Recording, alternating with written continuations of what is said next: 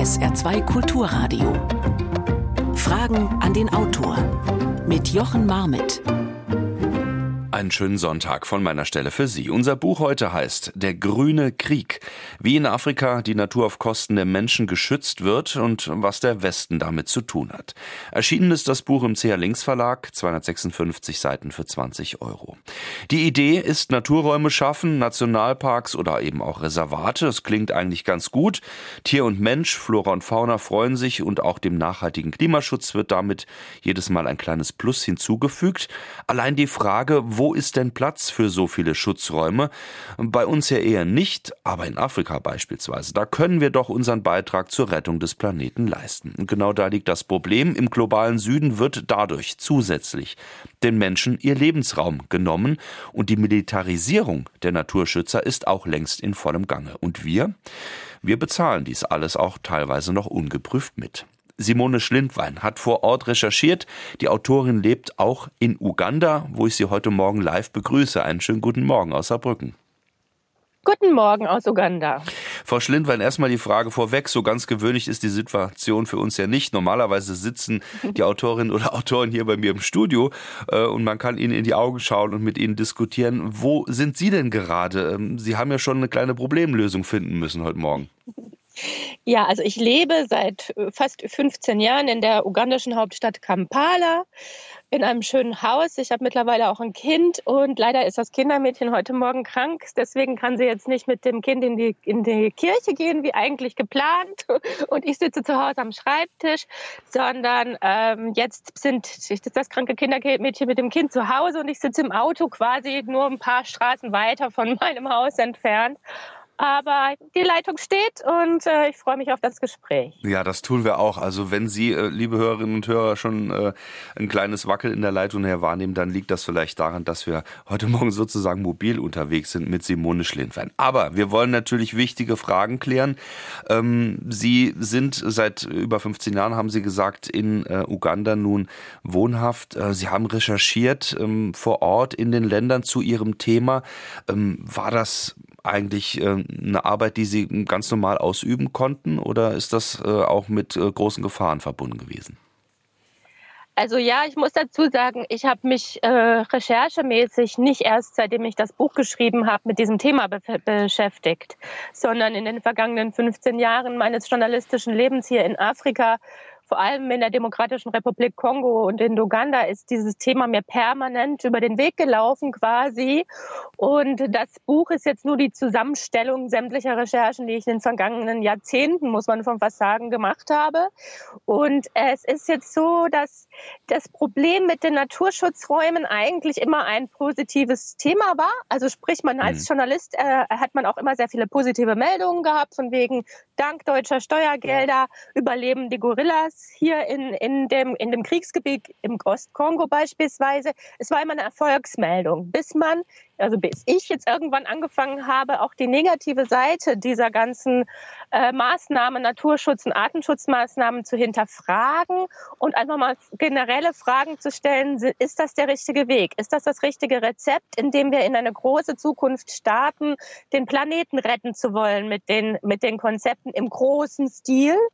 Und äh, da ist es, äh, dann sind auch deutsche Gelder eingefroren worden. Die Kongolesen fanden das absolut nicht lustig, dass denen 20 Millionen Euro fehlen, äh, weil die Frau Schlindwein hier den Finger auf eine Wunde legt in ihrer Berichterstattung, die sie am besten gar nicht öffentlich zeigen wollen. Mhm. Und schon äh, hatte ich von sehr vielen Seiten drohende E-Mails, drohende Messages, drohende Anrufen und mussten dann letztlich den, die Demokratische Republik Kongo auch Hals über Kopf äh, verlassen, weil man versucht hatte, mich zu entführen.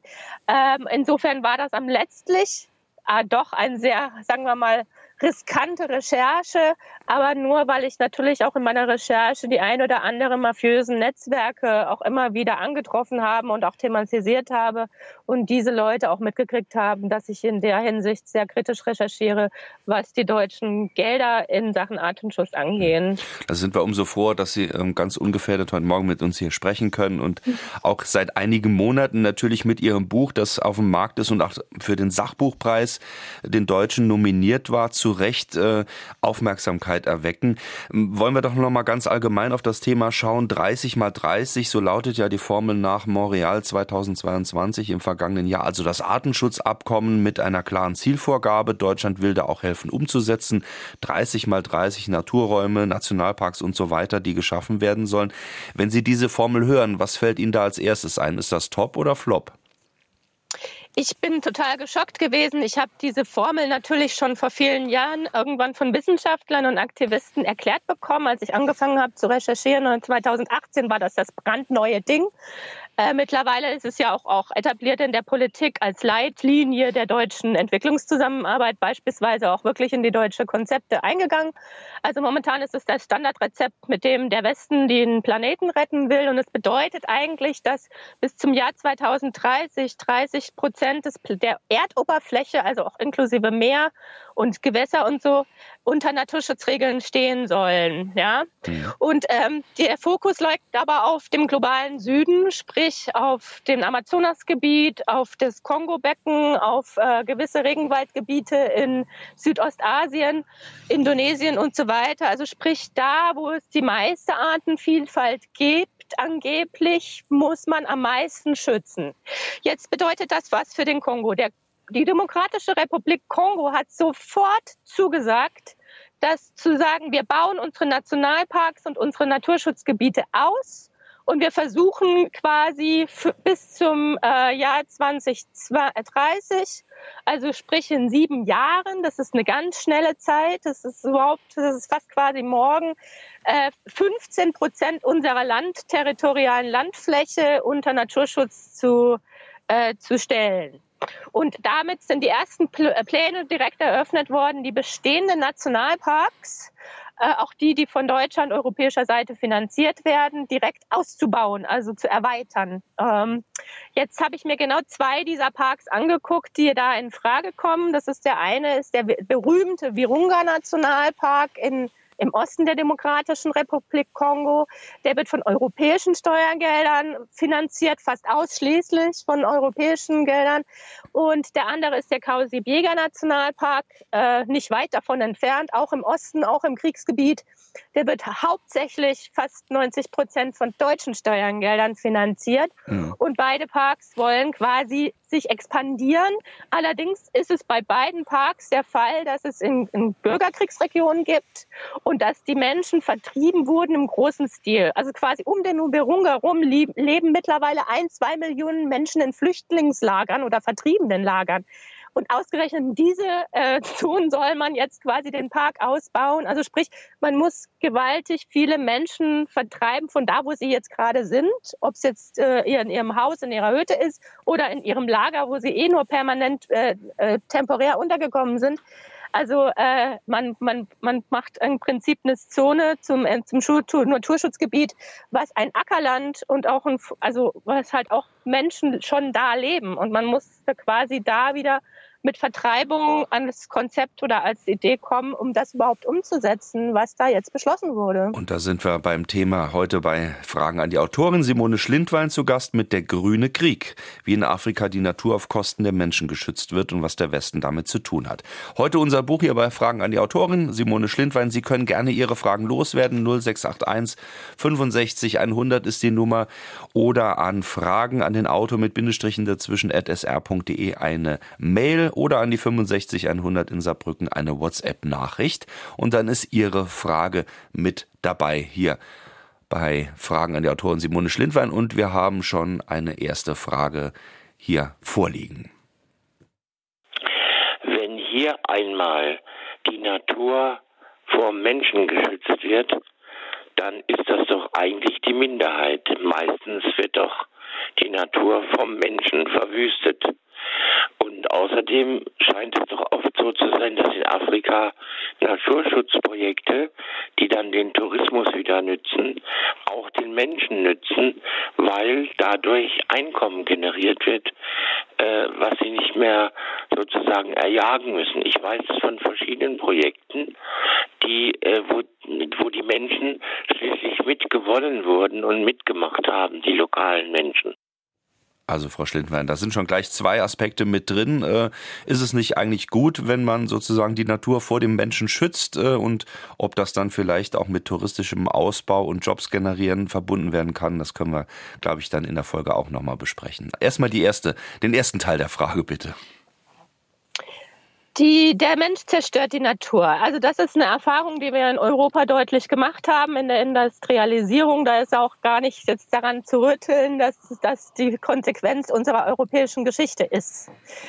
Ähm, wenn wir jetzt nach Afrika gucken, ist es allerdings, muss man sagen, muss man das sehr differenziert betrachten. Ja? Mhm. Beispielsweise der Kongo und der Regenwald dort, den wir jetzt zu schützen, also schützen wollen. Ich bin schon äh, in diesem Regenwald und diesem Dschungel quasi unterwegs gewesen, tagelang auf einem Motorrad, weil man mit Auto gar nicht durchkommt, ähm, wo ich tagelang durch Gebiete durchgefahren bin, wo kein einziger weißer Mensch je dort war. Ähm, ich bin zum Teil auf Dörfer getroffen von indigenen Gemeinschaften, die keinen Kontakt nach außen haben, die auch keine Telefon, nichts haben, um irgendwie mit der Außenwelt Kontakt zu haben wo ich bei vielen dieser Gemeinden die erste weiße Person war, die sie überhaupt gesehen haben. Insofern diese Menschen, ich habe keinen einzigen gefällten Baum dort gesehen, ich habe keine Rodungsfläche gesehen, ich habe niemanden gesehen, der diesen Wald zerstört mit, mit bösartiger Absicht, um Profit zu machen. Diese indigenen Völker leben in diesen Wäldern seit Jahrhunderten und seit Jahrtausenden und die werden da, würden da auch leben bleiben, wenn jetzt nicht große westliche, sagen wir mal, Holzindustrie reinkommen würde, wie das ja jetzt im Amazonasgebiet mhm. schon der Fall ist. In Brasilien sehen wir das ja im großen Stil, wie in, industrialisierte Firmen diesen Regenwald abholzen. Ähm, dann muss man sagen, ja, es ist ein Profit generiert, also der Profit und der dann quasi den, den Dschungel zerstört und den Artenschutz, also den, die Artenvielfalt zerstört. Das ist ein sehr kapitalistisch westliche orientierte, profitorientierte Firmen und Gesellschaften, die kommen. Aber es ist jetzt nicht der einzelne Mensch, der denkt, ich müsste jetzt systematisch Bäume fällen. Sprich, das ist das Erste, ähm, wo man eben halt eine Ansage oder eine Regeln machen muss, die man eben jetzt, sagen wir mal, die Umwelt schützt, um nicht diesen profitorientierten kapitalistischen großen Stil Abholzung zu generieren. Aber der einzelne Mensch an sich, der da lebt, die indigenen Völker, die da jetzt gerade leben, die zerstören den Wald nicht. Die zerstören auch nicht die Gorillas. Also die schlachten auch nicht die Gorillas ab. Das sind große Mafia-Unternehmen, die quasi den Artenbestand gefährden. Warum ist es dann Insofern so problematisch? muss man eben jetzt differenzieren, von wen muss man dem jetzt eigentlich wen was schützen. Hm. Also muss man jetzt die indigenen Völker vertreiben und einen Zaun um diesen Dschungel bauen, um äh, den Dschungel zu erhalten, um ihn zu schützen vor dem großen Abholzung und Rodungskapitalismus, der da reinkommen würde, das ist jetzt eben die Frage. Also der Mensch, einzelne Mensch an sich, äh, das ist eine sehr generalisierte Annahme. Frau Schlindwein, das ist ja genau der Knackpunkt. Der Hörer hat ja auch darauf hingewiesen, dann ist es doch eigentlich ganz sinnvoll, einen Naturraum zu schaffen, der geschützt wird. Ähm, jetzt sagen Sie aber in Ihrem Buch vor allen Dingen, die Menschen leben ja in diesem Raum. Und so die Vorstellung ja. von Nationalpark und Naturreservat, äh, auch von unserer Seite her, ist ja, das muss ja irgendwie menschenleer sein, damit das besonders geschützt ist. Und da treffen genau. ja schon die Probleme aufeinander das ist jetzt genau das, was ich eigentlich mit dem Buch im Generellen in der Geschichte kritisiere und wo ich sage, können wir jetzt hier mal einen Break machen, uns angucken, was wir in der Vergangenheit falsch gemacht haben, um das nicht in der Zukunft zu wiederholen. Weil in der Vergangenheit kamen die Europäer äh, in der Kolonialzeit nach Afrika und hatten die Vorstellung, die Wildnis, die sogenannte Wildnis, die es in Afrika nirgendwo gibt, äh, aber äh, angenommene Wildnis, sagen wir mal so, die soll jetzt geschützt werden vor dem Menschen, bedeutet im Endeffekt, wir machen eine menschenfreie Zone. Und in Afrika sind in der Kolonialzeit die Nationalparks so entstanden, dass sie eben halt mit großen äh, Vertreibungs-, aber auch Völkermordaktionen und Gewalt, systematischer Gewalt ausgeübt durch die Kolonialherren äh, zustande kamen. Es gab in jedem Nationalpark, der bis heute existiert, Völker, Dörfer, Gemeinden, die vertrieben wurden. Und äh, die Vertreibung hat bis heute negative Konsequenzen für diese ethnischen Gruppen. Und das ist ja genau das, was wir in der Zukunft quasi nicht nochmal wiederholen sollten. Jetzt mhm. sämtliche indigenen Völker, Dörfer, die in diesem Dschungel leben, davon zu vertreiben und dass wir daraus einen Zaun, also drumherum quasi einen Zaun bauen und zu sagen, das ist jetzt eine menschenfreie Zone, das ist unser Artenschutzkonzept, das ist unser Naturschutzgesetz, damit retten wir den Planeten, aber zum, mit Kollateralschaden gegenüber quasi den indigenen Gemeinden oder auch den örtlichen Bauern. Sie haben ja ein Beispiel, ich hoffe, ich spreche das richtig aus, Kahusi Biega Nationalpark.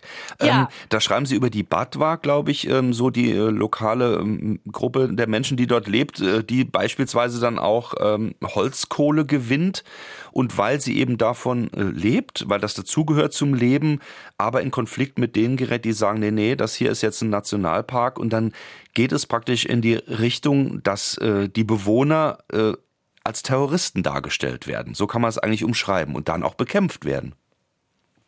Genau. Also die Batwa, das ist so das, was wir im Deutschen, sagen wir mal im Kolonialsprech ja als Pygmäen bezeichnen. Das sind die ursprünglichen Urwaldbewohner des Kongos. Hm. Die wurden vertrieben, um den, als der Park gegründet wurde in den 70er Jahren. Das waren knapp 13.000 Menschen, die man damals aus dem Park ausquartiert hat, in Anführungszeichen, mit Gewalt und Brutalität. Darunter waren 6.000 Batwa-Gemeinde, die ursprünglich im Wald lebte, also die von, von den Früchten im Wald sich ernährt hat, die ihre Kultstätten im Wald haben, ihre ganze Kultur, ihre Ritualien, alle, alles, die auch mit Häusern, kleinen Hütten im Wald lebten, vom Wald lebten, sprich gar keinen richtigen Ackerbau betrieben, also auch kein Mais oder Kartoffeln anbauen, bis heute nicht eigentlich, sondern eben von Waldfrüchten leben und so weiter und unter anderem auch von der Jagd, allerdings eben Jagd Antilope oder sonst irgendwas, womit man eben Fleisch gewinnt. Die wurden 70er Jahren vertrieben und die deutsche Zusammenarbeit, die deutsche Entwicklungshilfe quasi, die GEZ, hat Dörfer außerhalb des Parks direkt an der Grenze gebaut, wo diese Batwa-Gemeinden untergebracht wurden da sind auch Schulen entstanden und so weiter. Allerdings ist das ein ziemlich miserables Leben dort, weil die Bad war nach wie vor kein Mais, keine Kartoffeln, die verdauen das nicht gut.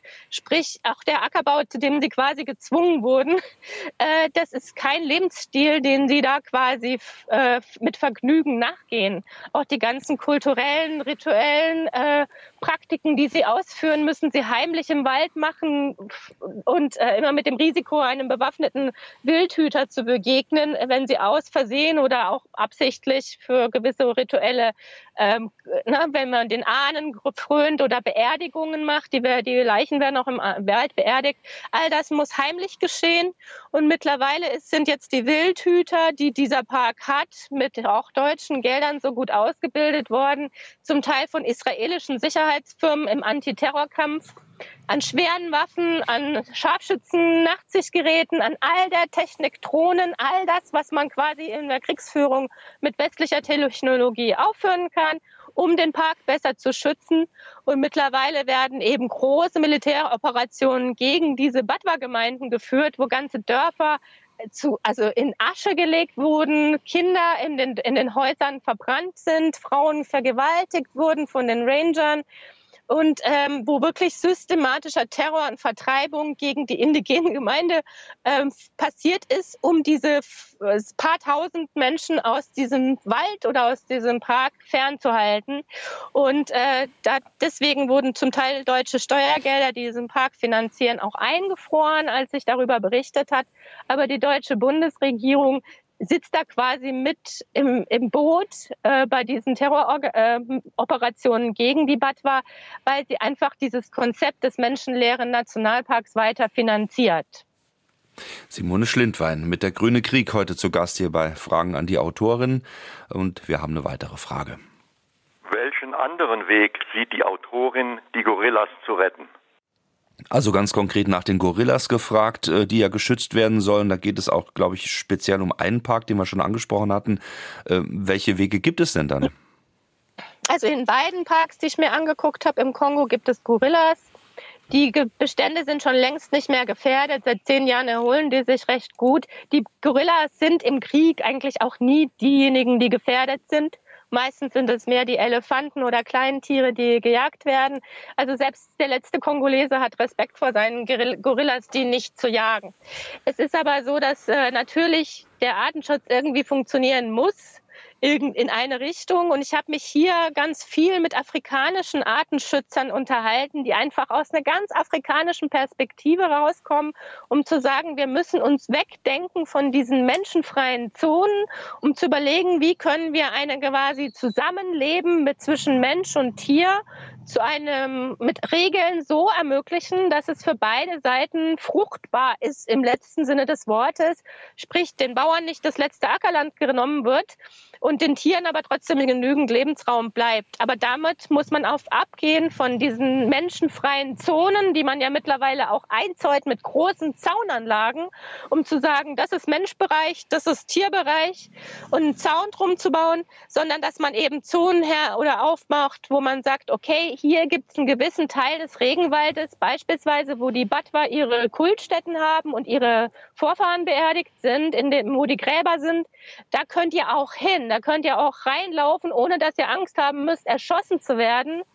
Oder ähm, dass man eben Wälder aufbaut, die zu reinen Nutzgebieten deklariert werden, wo Mensch und Tier, also wo Menschen reingehen können, um Feuerholz zu holen oder einfach auch Parks zu etablieren, wo man gewisse Freizeitaktivitäten machen kann, ohne dass man dafür 100 Dollar am Tag zahlt. Kein Afrikaner kann sich das leisten, in einen Nationalpark zu fahren, um da mal einen Tag mit den Kindern ein paar Elefanten zu gucken. Das ist ja auch teuer, deutlich viel zu teuer. Und ähm, solche Beispielsweise Naherholungsgebiete gibt es hier für die afrikanische Bevölkerung in Afrika nur selten. Also, dass man wegkommt vom Nationalparkgedanken der menschenfreien Zone hin zu Naturreservaten, also dass man eben den, die Natur und den Mensch nicht trennt, sondern eine Art Kohabitation anstrebt, wo nicht der Mensch oder die Gemeinden die Verlierer sind dieses, dieses großen Wir retten den Planeten äh. Sie haben es vorhin schon angesprochen, äh, es spielt natürlich auch unser Blick auf Afrika oder auf Wildnis in Anführungszeichen äh, und da fällt einem sofort die Serengeti darf nicht sterben ein. Äh, Sie schreiben auch darüber eigentlich das Erbe ähm, von Bernhard Cimek, der da eine ganz wichtige Rolle spielt. Ähm, was hat sich da bei uns sozusagen verfestigt? Auch eine Frage von Birgit Karlert. Vielen Dank per Mail dazu. Ähm, welche Rolle spielt das, dass wir sozusagen schon seit vielen Jahrzehnten eigentlich davon geprägt sind, wir müssen das in irgendeiner Form retten? Äh, und dann entwickelt sich halt in die Richtung, wie Sie es gerade beschreiben. Also welche Rolle spielt da unser ja, Safari ähm, idealisierter romantischer Gedanke von, von Afrika? Ja, also ich habe dem Herrn äh, Bernhard Schimek, dem größten Tierschützer Deutschlands, äh, quasi ein ganzes Kapitel selbst gewidmet, weil ich diese Figur wirklich auch prägend fand in meiner eigenen Kindheit, aber auch in der Generation vor mir, Generation meiner Eltern. Es ist einfach die, äh, die, die, die Kindersendung mit der oder die Tiersendung, mit der alle aufgewachsen sind, die nach wie vor, glaube ich, in den Köpfen dominant ist in Deutschland. Diese Idee, dass äh, zum Beispiel die Serengeti, das ist immer so eine pra Traumprojektion der Deutschen, wenn es um Afrika geht. Endlose Savannenlandschaften, Löwen, Giraffen, all das, was man quasi im Kopf drin hat, ja, dass, dass es angeblich dort gibt dass aber die Serengeti schon immer und bevor die Deutschen den ersten Fuß nach Afrika gesetzt haben und die Maasai-Bevölkerung vertrieben haben aus der Serengeti, dass da bevor die Deutschen kamen nach Ostafrika, äh, Tausende von Maasai-Völkern in dieser Serengeti lebten mit ihren gewaltigen Rinderherden, die zum Teil 10.000, 20.000 Tiere umfassen, Rinder, Schafe, Kühe, was auch immer, äh, die da auch durch die Savannenlandschaft waten, die, die, die Wassergebiete quasi abgrasen, je nachdem, wo gerade es regnet und so weiter. Also dass dieses Bild zwischen, dass quasi das Zebra neben dem, der Kuh steht, das ist das natürliche Bild in der Serengeti. Das hm. ist das, was, was es gibt. Aber die Deutschen in ihrer Vorstellung haben diese Kuh immer ausgegrenzt. Und das hat der Jimmick damals mit seinen Tiersendungen durch die Serengeti, hat er große Filme gedreht. Der berühmteste ist Die Serengeti darf nicht sterben. Das ist ein Kampagnenfilm, um die Maasai auszuquartieren aus der Serengeti. Er ruft quasi zur Vertreibung auf. Und das war damals noch in der Zeit, als quasi äh, ne, Vertreibung, also in der Nazi-Ideologie ja auch ein, also ein Mittel war der Politik. Und äh, Jimmick selbst war Angehöriger der SA und er hat unter anderem für Lena Riefenstahls große Tierfilme Tiere trainiert. Also er hat eine Nazi-Vergangenheit er selbst und hat diese Ideologie in seinen Tierkonzepten quasi aufrechterhalten. Und wenn man heute nach Deutschland guckt, was die Deutschen als Afrika-Bild quasi in ihren Köpfen haben, ich darf das jetzt sagen, ich lebe 15 Jahre in Afrika, wenn ich mit Deutschen äh, Kontakt habe, dann ist es meistens das eine sind die Nachrichten, die Krisen, Klimakriege, also die ganz schlechten Geschichten. Und das andere sind die Tiersendungen, die auf den deutschen Kanälen nach wie vor hoch und runter laufen. Die Serengeti, na, die sämtlichen äh, Tiersendungen über die Zebras und was nicht alles, wo auch meistens keine Menschen vorkommen oder dann nur tanzende Völker mit Bastenröcke. Also wo wir diese Konzepte der menschenfreien, menschenfreien Zonen und der endlosen Graslandschaften Afrikas mit Tieren, die da ganz gewaltig äh, frei leben und so weiter das ist alles im Prinzip sehr konstruiert. Also das ist, das ist das deutsche Afrika-Bild und es wird meistens nicht abgeglichen mit der Wirklichkeit, bevor man dann die Konzepte sich ausdenkt, wie man dann äh, Naturschutz hier betreibt. Hm, fließt natürlich dann auch in diese Ideen mit rein, äh, wie Sie es gerade beschrieben haben, dass äh, am besten die Tiere dann geschützt sind, wenn die Menschen äh, ausquartiert werden, was natürlich zu massiven ja. und, und, tödlichen Folgen. Ist ähm, das ja jetzt alles kein Problem, wenn diese extreme Militarisierung der letzten zehn Jahre nicht gewesen wäre die eben halt einen gewissen äh, Gewalteffekt äh, dann damit erzeugt. Ne? Genau, das wäre das äh, die nächste Frage, weil nämlich das Freiräumen sozusagen und das Schützen und darüber schreiben Sie sehr eindrucksvoll äh, mit viel und Sie haben schon angedeutet mit viel Sicherheitsausbildung und Technik betrieben wird. Ähm, da wollen wir natürlich auch noch genauer drauf schauen und ähm, wir haben erstmal noch eine weitere Frage an Simone Schlindwein heute zu Gast bei SA2 Kulturradio Fragen an die Autorin. Äh, die Natur zu schützen ist sicherlich sinnvoll, aber man sollte die Menschen schützen, die da leben. Wie könnte man das Problem lösen aus Sicht der Autorin, um den Menschen ihre Existenz nicht zu nehmen? Das geht ja auch einher mit der Frage des ersten Hörers. Ähm, ist es da vielleicht sinnvoll, äh, die, die Jobs sozusagen vor Ort zu generieren durch Tourismus äh, oder ähnliche Projekte? Ja, also das habe ich mir auch alles angeguckt. Ich widme dem Tourismus-Idee auch im äh, Buch ein großes Kapitel. Äh, spätestens die Corona-Pandemie hat gezeigt, dass der Tourismussektor von heute auf morgen einfach komplett kollabieren kann. Das ist äh, hier in Afrika, also hat dafür geführt, dass quasi die Hälfte der Nationalparks pleite ging und äh, die ganzen großen Ideen, wie man aus Tourismus Geld akquirieren kann, um den Artenschutz durchzuführen, quasi ad absurdum führen weil ähm, die gewissen Jobs, die dadurch generiert werden im Tourismussektor, sind so instabil, dass morgen jeder arbeitslos auf der äh, wieder auf der Straße stehen kann. Das ist jetzt, die Corona-Pandemie war einfach ein Syst, also wirklich Symptom dafür, wie instabil Tourismus ist. Ich habe mir das auch in Uganda und im Kongo angeguckt, weil Kongo ist ja absolut kein Touristengebiet. Ich meine, man fährt als Tourist mitten ins Kriegsgebiet. Und mittlerweile müssen die Nationalparks, die Wildhüter, da muss mehr Geld ausgegeben werden, um die Touristen zu schützen vor Entführungen, vor Kugeln, vor allem drum und dran, ähm, wenn man in dieses Kriegsgebiet reinfährt dass quasi mehr Geld für die für den Leibwächtergarde der Touristen ausgegeben wird, als die ganze Gemeinde nebendran in einem Jahr zur Verfügung hat zum Überleben. Also das ist so ein Beispiel. Im Virunga Nationalpark kostet eine Nacht oder ein Gorilla-Tour-Ticket, wenn man das bucht, rund 1500 Euro. Das äh, für eine Nacht und einmal die Gorillas sehen. Damit ist fast ein Drittel geht in Sicherheits, äh, also Sicherheitsaufwendungen, Leibwächter, Zaunanlagen, Hochschichtsicherheitsinstallationen, äh, äh Drohnen, alles diese ganze Technik, die da installiert wurde, um die Touristen zu sichern. Und ähm, 1500 Euro sind doppelt so viel, wie eine einfache Familie im Dorf nebenan pro Jahr zum Leben hat. Die Durchschnittsfamilie im Kongo, im Nebenan im Dorf, hat 600 Euro pro Jahr zur Verfügung. Sprich, also das ist so abstrus viel Geld, was man aufwenden muss, um durch Tourismus äh, Geld wieder einzuwirtschaften, dass fast, äh, fast die ganzen Einnahmen in, den, in die Sicherheit wieder ausgegeben werden und für die Gemeinden drumherum fast nichts bleibt. Das wäre jetzt meine Frage. Insofern wer profitiert, Frau Schlindwein? Frau Schlindwein, wer halt profitiert denn dann davon? Wer profitiert dann von diesen Geldern? Sind das die, die Sicherheitsunternehmen, sind das lokale Politiker oder wer, wer profitiert denn also dann von diesem Geld? Es gibt eine große Aufrüstungskampagne für diese Nationalparks. In den vergangenen zehn Jahren wurde unendlich viel Geld um in Ausbildung und Ausrüstung gesteckt. Und die großen Profiteure, die sind, haben sich auch multipliziert in den vergangenen Jahren, sind sogenannte Sicherheitsfirmen, die quasi ihre Aus, also die Profi Profis äh, für, zur Verfügung stellen, um Trainings für Wildhüter zu unternehmen.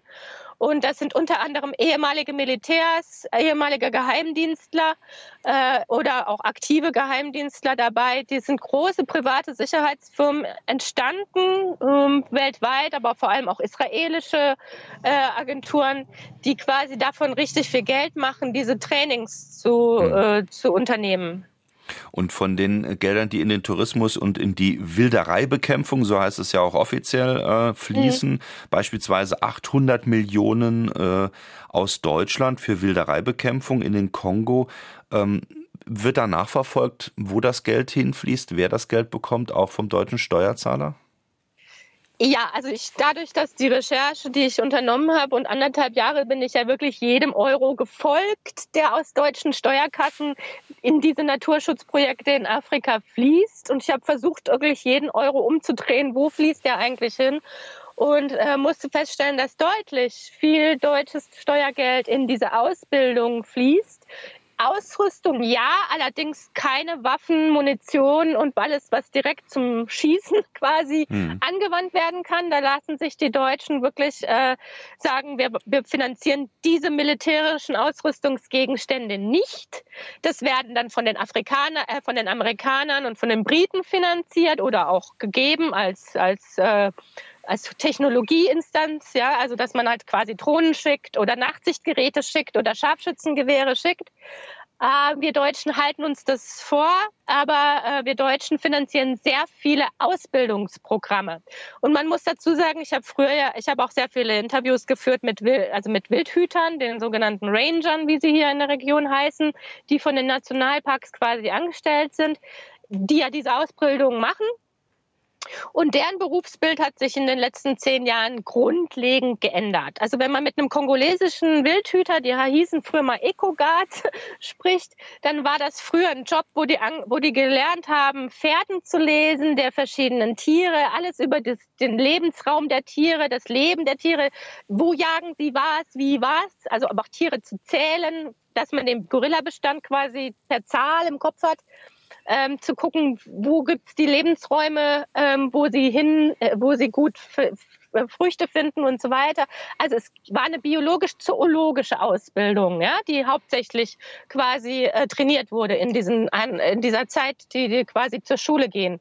Und äh, mittlerweile wird die Ausbildung fast 90 Prozent auf militärische, strategisch-taktische äh, äh, Sachen verwandt. Quasi, wie lege ich das Gewehr an, wie schieße ich, äh, wie bediene ich ein Nachtsichtgerät, äh, wie gehe ich gegen Terroristen vor, also gegen Milizen, aber auch andere Menschen, gegen Wilderer. Das sind alles Terroristen. Also man macht quasi so einen Antiterrorkampf draus. Und ich habe mit Wildhütern gesprochen Kongo, die haben gesagt, ich habe keinen einzigen Gorilla gesehen. Ich arbeite seit drei Jahren in diesem Job, habe zahlreiche Menschen erschossen, aber ich bin eigentlich ein Soldat mit einem posttraumatischen Stresssyndrom, aber mit Naturschutz hat mein Job nichts zu tun. Und das ist genau das, wo man sich die Frage stellen muss, wollen wir jetzt eine Armee ausbilden, um Naturschutzräume zu schützen. Hm. Ist das unser Ziel, also ist das die Zukunft, wo wir hingehen? Simone Schlindwein, äh, live in Uganda heute zu Gast bei Fragen an die Autorin hier auf SA2 Kulturradio. Eine weitere Frage, die von Martin Rees kommt. In dem Zusammenhang schreibt er, vielen Dank dafür, wenn ein fallschirmspringender Reserveoffizier und Entwicklungshilfeminister AD als Berater eines deutschen Rüstungskonzerns eine Überwachung von Nationalparks mit militärischen Mitteln entwickeln hilft, ist da was falsch gelaufen. Dirk Niebel dürfte damit gemeint sein. Ähm, die Frage, die sich aber anschließt, ähm, da haben wir ja gerade drüber gesprochen, über die Militarisierung und Rheinmetall, äh, und da sind wir bei Dirk Niebel, sind da mit dabei bei diesen Konzepten. Aber Martin Rees möchte eigentlich insgesamt wissen, gibt es Anzeichen von Neokolonialismus in der Militarisierung dieser ursprünglich zivilgesellschaftlichen Projekte? Ja, ich hatte ja auch ein äh, recht nettes Interview mit Herrn Niebel zu dem Thema. Der hat mir offen seine Konzepte für die afrikanischen Nationalparks, quasi seine Rheinmetallkonzepte quasi präsentiert und erklärt, was er sich, wie er sich das denkt. Die, er ist damit auch zum Bundesministerium für Entwicklung und wirtschaftliche Zusammenarbeit gegangen, wollte von der deutschen Steuerzahlern quasi ein, eine Anschubfinanzierung haben, um die Rheinmetallprojekte, vor allem eins Großes in Namibia, umzusetzen. Das hat dann das BMZ leider, ähm, also hat das einfach auch unter den Tisch gekehrt nach, nach dem Motto, wir können jetzt keine deutsche große Rüstungsfirma finanzieren, um in Afrika Artenschutz zu machen. Was hier eigentlich das Phänomen Nibel oder das Phänomen Rheinmetall in diesem Beispiel einfach zeigt, und ich habe auch, auch eine südafrikanische Rüstungsfirma noch als Beispiel äh, eingebracht in das Buch, um zu beschreiben, dass das jetzt nicht nur eine deutsche Idee ist. Mhm. Aber die Idee der Rüstungsfirmen im Allgemeinen ist immer neue Absatzmärkte zu finden für ihre Technologieanwendungen, die jetzt aus dem militärischen Bereich rausgehen in den zivilen Bereich. Das haben wir schon gesehen bei der Migrationsverhinderung, die die Europäische Union ja finanziert in Afrika. Große Zaunanlagen mit Überwachungskameras und satellitengestützten Überwachungs äh, äh, Überwachungsmonitoren quasi zu finanzieren, um Migration zu verhindern. Da äh, gab es große Konzepte auch von Rheinmetall. Und in, in der Hinsicht äh, ist da jetzt schon die Brücke geschafft worden in den zivilen Bereich. Und diese großen Zaunanlagen und Überwachungsanlagen, satellitengestützte Überwachungsräume quasi, die lassen sich super anwenden. Und das ist jetzt wirklich ein Zitat Niebel, auch auf den Naturschutz, Artenschutzsektor, dass man sagt, okay, wir, der Nationalpark installiert große Zaunanlagen plus vier, fünf Drohnen, die permanent das Gebiet überwachen. Dann gibt es äh, quasi so eine Art Hundestaffel, die an den Zäunen entlang laufen. Es gibt eine, Scha eine, eine Spezialeinheit, die mit äh, schusssicheren gepanzerten Autos, schusssicheren Westen, Nachtsichtgeräten, Scharfschützengewehren ausgestattet sofort direkt einsatzbereit ist. Also all diese großen Konzepte, die haben jetzt, ähm, die sollen quasi im Naturschutzsektor angewandt werden, um mehr Kunden für die Rüstungsindustrie zu gewinnen. Ähm, vor allem mit bezahlt mit deutschen Entwicklungsgeldern. Denn das ist der Trick quasi der, der Rüstungsindustrie, Entwicklungsgelder, die ja zivil eingesetzt werden sollen, abzugreifen, um gewisse Konzepte hier auch in Afrika zu machen. Ich habe darunter beispielsweise ein südafrikanisches Unternehmen gefunden. Ich habe aber auch die Briten interviewt, die zum Teil militärische Trainings äh, für die Wildhüter geben im Kampf gegen die Wilderei, der ein Teil des Kampfes gegen den Terror ist in Afrika. Äh, wo quasi Gelder aus, der, aus dem Umweltschutzministerium äh, äh, bezahlt wurden, um militärische Trainings zu finanzieren. Also wo wirklich Umwelt, also Gelder, die für den Arten- und Naturschutz äh, äh, im Budget bereitgestellt werden, direkt in militärische äh, Ausrüstung und Ausbildung geht. Das ist mittlerweile typisch geworden, dass der Geldfluss auch in die Richtung geht. Ja. Simone Schlindwein aus Uganda uns live zugeschaltet mit der Grüne Krieg, ihr Buch heute hier bei SA2 Kulturradio und wir haben noch jede Menge Fragen an Sie. Die nächste. Warum geben deutsche Geldgeber Unsummen für Entwicklungshilfe aus, ohne überhaupt nur zu ahnen, was vor Ort im Dschungel eigentlich los ist? Wie könnte dieser Zustand geändert und wo das Geld besser investiert werden? Also da auch konkret die Frage nach den Geldern in der Entwicklungshilfe der sogenannten. Ja, also das, die Entwicklungshilfe ist ja die wirtschaftliche Zusammenarbeit des BMZ und dessen Gelder. Daraus heraus werden auch die Natur- und Artenschutzanstrengungen äh, der, der Bundesrepublik hier in Afrika finanziert. Es kommt, also das Geld kommt nicht aus dem Umweltschutzministerium beispielsweise. Und äh, man muss dazu sagen, ich habe ja die Deutschen ähm, auch konfrontiert im Ministerium, aber auch bei der Entwicklungsbank KfW in Frankfurt, aber auch bei der GEZ.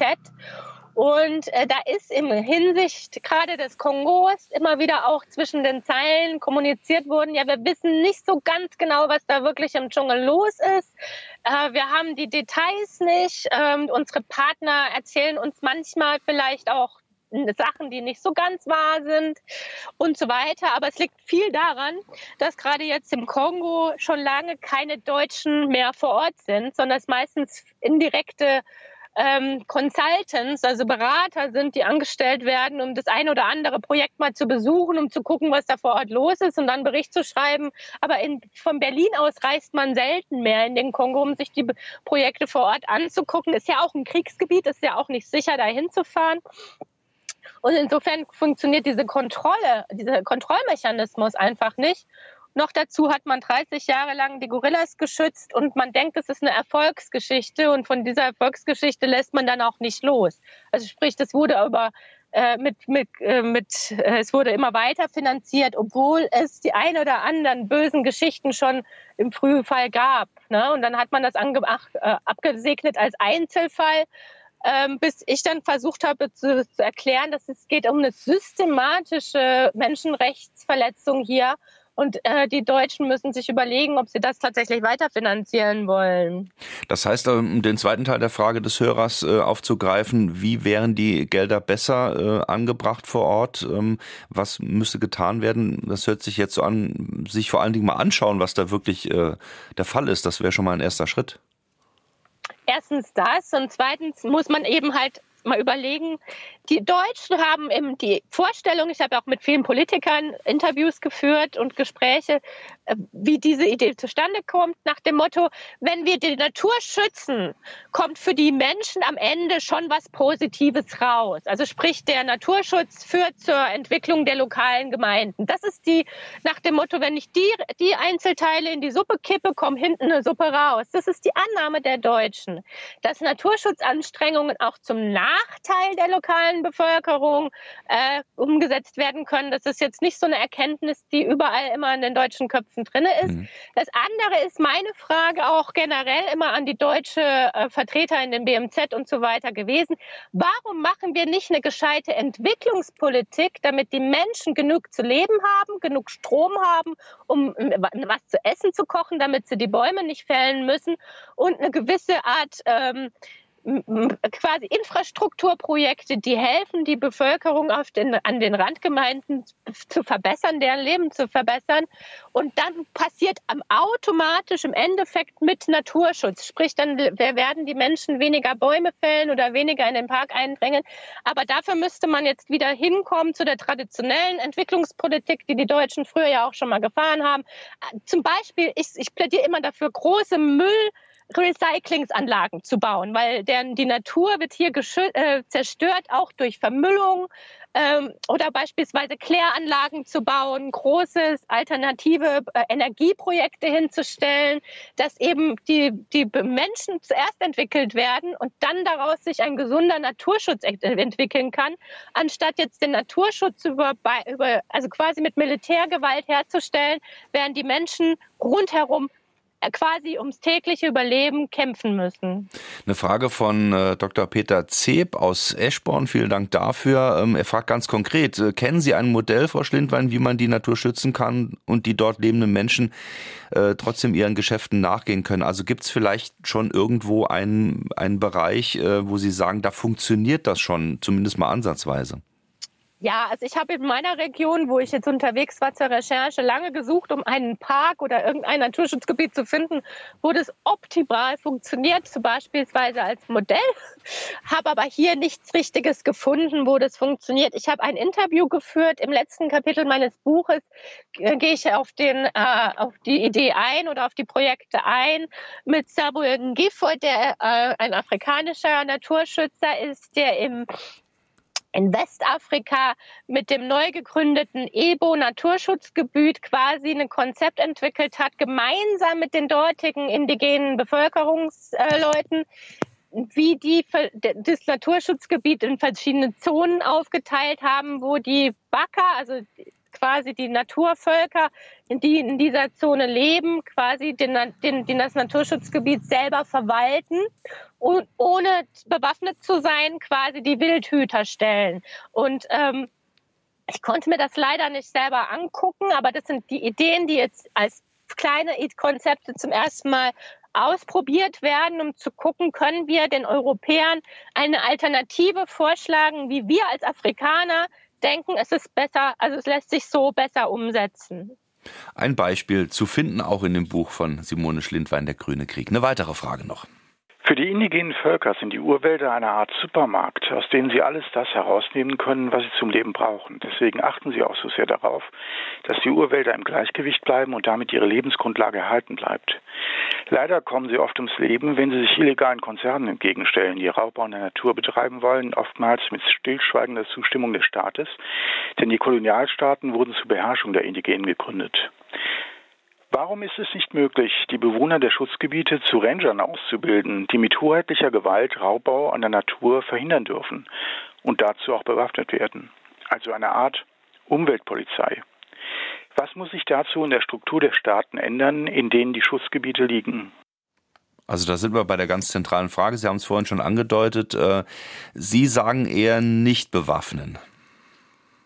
Ja, also es gibt äh, im Nakao-Sibirga Nationalpark äh, gibt es auch Beispiele, dass äh, von den 225 Rangern, die ich dort angetroffen habe, sind 36 auch von der ethnischen Minderheit der Batwa äh, rekrutiert. Das sind meistens auch Pferdenleser mehr als jetzt an sich der bewaffnete Wildhüter.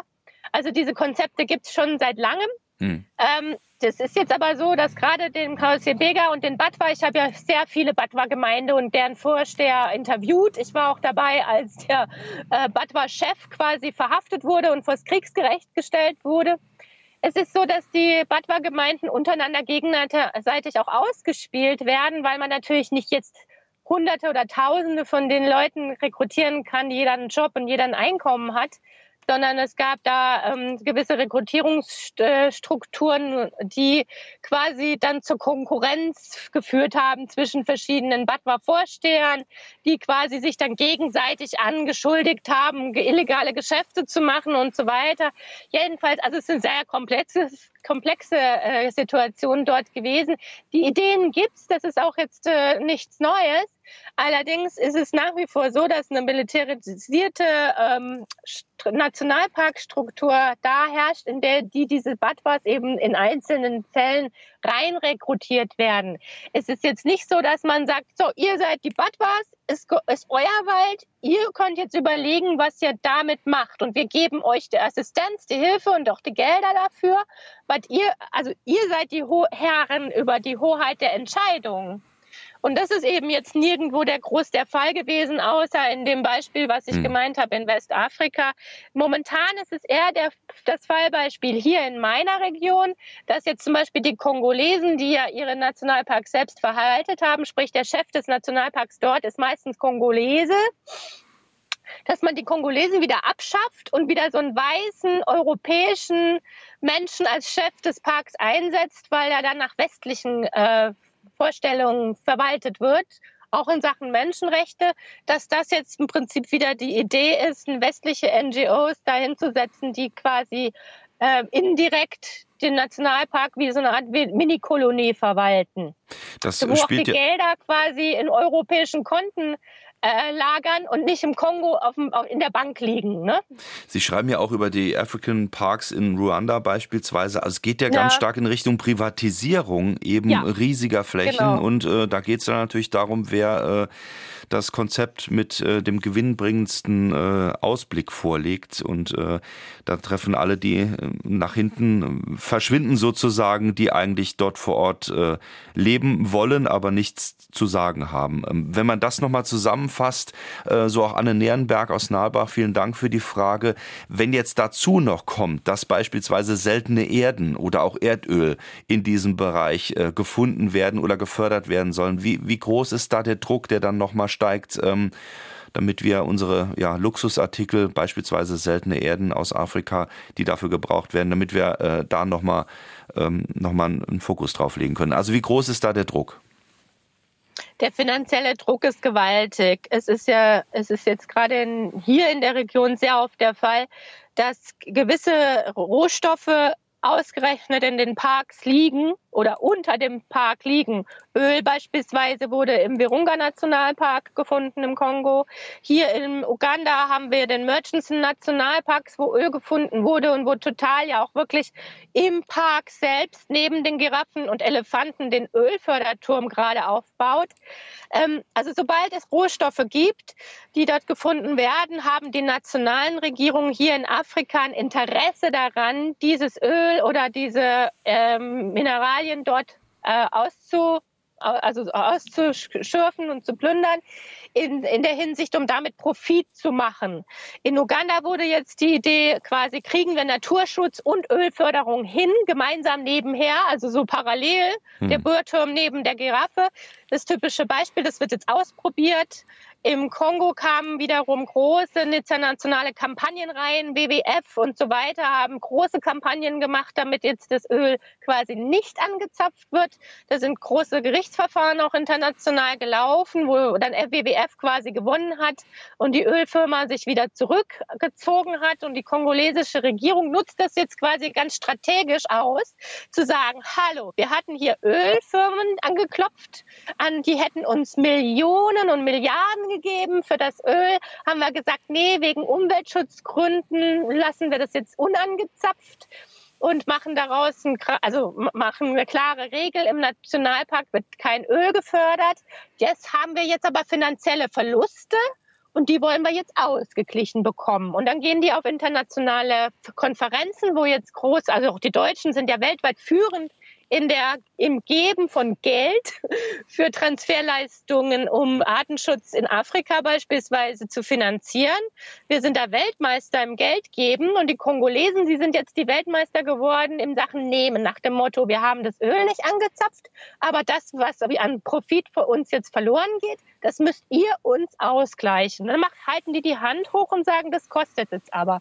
Und genau darauf hinaus wird es wahrscheinlich laufen dass gewisse Kompensationsgelder auch äh, äh, bezahlt werden müssen, damit die Afrikaner diese Entscheidung, äh, die Ressourcen nicht anzutöpfen, nach unseren hm. Vorstellungen weiter auch weiter so machen.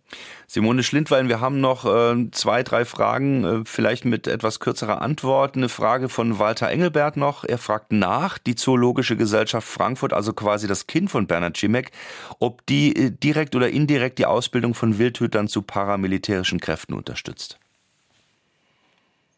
Indirekt ja, weil sie mitfinanziert, also weil sie vor allem große Ausbildungsprogramme auch nach wie vor mit mitträgt.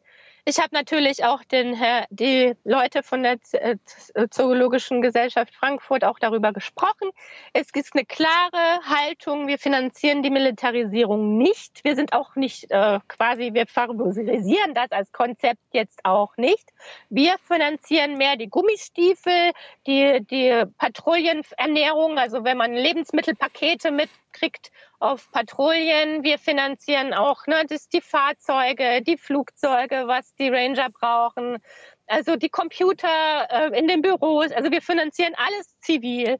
Dafür können aber die anderen Geber, die jetzt nicht mehr die Gummistiefel finanzieren müssen, die können dann dann sagen, beispielsweise die Amerikaner oder Briten, die sagen dann gut, wir finanzieren jetzt die Scharfschützengewehre, die schusssicheren Westen und so weiter, weil die Deutschen machen ja das ganze nette Zeug.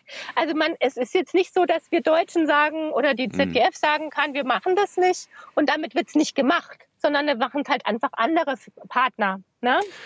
Das ist, also man kann sich daraus nicht rausreden, nur weil man sagt, ich finanziere jetzt die einzelne Waffe nicht. Inge Käufer aus Saarbrücken merkt noch an, es gibt auch Projekte wie von Dr. Charles, der in Saarbrücken-Dudweiler im Krankenhaus Chefarzt war, schon lange in Afrika Einheimischen vor Ort hilft. Äh, man sollte auch die damalige Anti-Apartheidsarbeit nicht nur aus Deutschland nicht übersehen. Ich glaube, das wollen wir in dem Zusammenhang auch gar nicht tun. Ähm, aber insgesamt führt das zu der Frage, ist schon mehrfach gestellt worden hier, was ich so rauslesen kann. Ähm, der Gedanke zu helfen, äh, und das vielleicht auch als letzte Frage jetzt an Sie, ähm, der Gedanke zu helfen, der ist ja da. Wie kann man es machen? Wie, was sollen wir tun? Ich äh, bin da auch immer so mit vielen Fragezeichen im Kopf. Ich habe da auch keine äh, konkrete Antwort. Meine Antwort ist bei dem Naturschutzthema ganz klar. Also wir Deutschen tragen dazu bei, einen Großteil dieses Planeten äh, zu zerstören, weil wir eben einem hohen Konsumgesellschaft frönen. Ja, wir, wir reisen, wir fahren in Urlaub, wir machen, wir kaufen jeden Scheiß. Also wir sind eine extrem hochgerüstete Konsumgesellschaft. Also wenn man helfen will, dann müsste man halt mal in Deutschland anfangen, weniger, weniger zu machen, weniger all das weniger zu machen, was wir mit unserem Geld gerne im Urlaub, im Freizeitkonsum und so weiter, Skifahren, all diese absolut umweltzerstörenden Freizeitaktivitäten, die wir Deutschen auch haben, damit könnte man helfen, im Endeffekt, wenn man langfristig denkt, den Planeten zu retten und nicht damit, dass man in Afrika Wildhüter ausbildet, die nächste Woche auf die Menschen schießt, die eh nichts haben und die in diesem Wald versuchen, irgendwie ein bisschen Feuerholz zu finden. Das ist einfach der falsche Weg, wo wir Deutschen wieder denken, mit viel Geld können wir irgendwo anders den Planeten retten, aber unseren eigenen Lebensstil, wir müssen den nicht einschränken. Hm. Und das ist genau diese Haltung, an der ich jetzt so ein bisschen kratzen wollte mit dem Buch. Zu sagen, Leute, guckt euch mal an, was wir hier anstellen auf der anderen Seite des Planeten. Das ist angekommen. Simone Schlindwein, der grüne Krieg, wie in Afrika die Natur auf Kosten der Menschen geschützt wird und was der Westen damit zu tun hat. Ihnen vielen Dank und alles Gute und einen schönen Sonntag noch nach Uganda. Danke Ihnen auch nach Deutschland.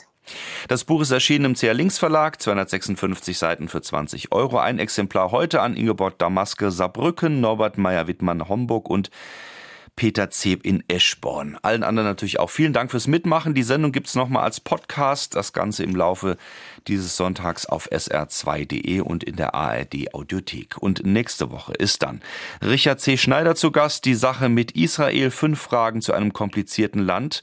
Wir reden über Israel, der langjährige Israel-Korrespondent der ARD. Er ist jemand, mit dem man sehr gut diskutieren kann. Das wird er tun bei Fragen an den Autor. Nächste Woche dann 9.04 Uhr wieder hier auf SR2 Kulturradio mit meinem Kollegen Kollegen Kai Schmieding. Mein Name ist Jochen Marmit. Ich danke Ihnen fürs Zuhören, wünsche noch einen schönen Sonntag. Machen Sie es gut. Bis bald.